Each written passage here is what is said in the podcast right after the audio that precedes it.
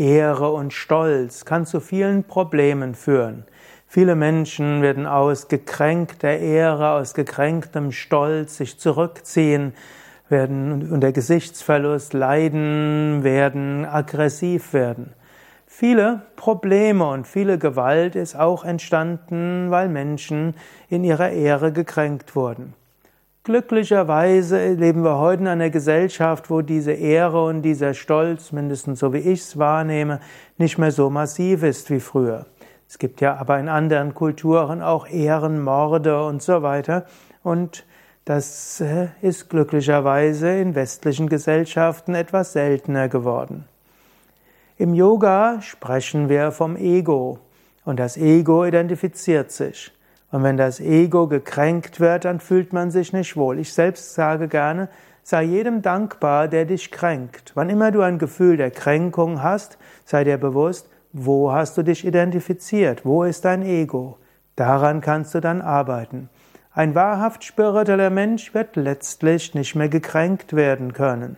Denn du hast nichts, wo du dich mit Beschränktem identifizierst. Yogis sagen, in Wahrheit bist du ewig und unendlich eins mit der Weltenseele. Du brauchst dich nicht, da brauchst keine Ehre und Stolz auf etwas Beschränktem zu haben. Du bist das unsterbliche Selbst. Und ob Menschen deinen Körper oder deine Psyche kränken oder dich in deiner beruflichen Position herabsetzen, es spielt nicht die große Rolle.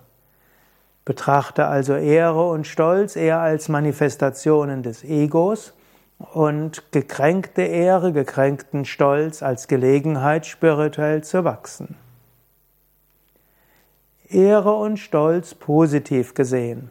Du kannst natürlich Ehre und Stolz auch positiv sehen im Sinne von Gelassenheit. Die Stoiker haben zum Beispiel gesagt, es ist unter meiner Würde, mich über Kleinigkeiten aufzuregen. Du könntest auch sagen, ich bin ein, ein Aspirant. Es ist unter meiner Ehre, wenn ich mich, oder unter meiner Würde, wenn ich mich leicht kränken lasse, wenn ich schnell in die Unruhe gerate, wenn ich mich reizen lasse und wenn ich dann leichtfertig schimpfe und so weiter. Ehre und Stolz könnte dich auch dazu bringen, ein gelassenerer, ein ruhigerer, ein souveränerer Mensch zu werden. Insofern gibt es auch positive Aspekte von Ehre und Stolz.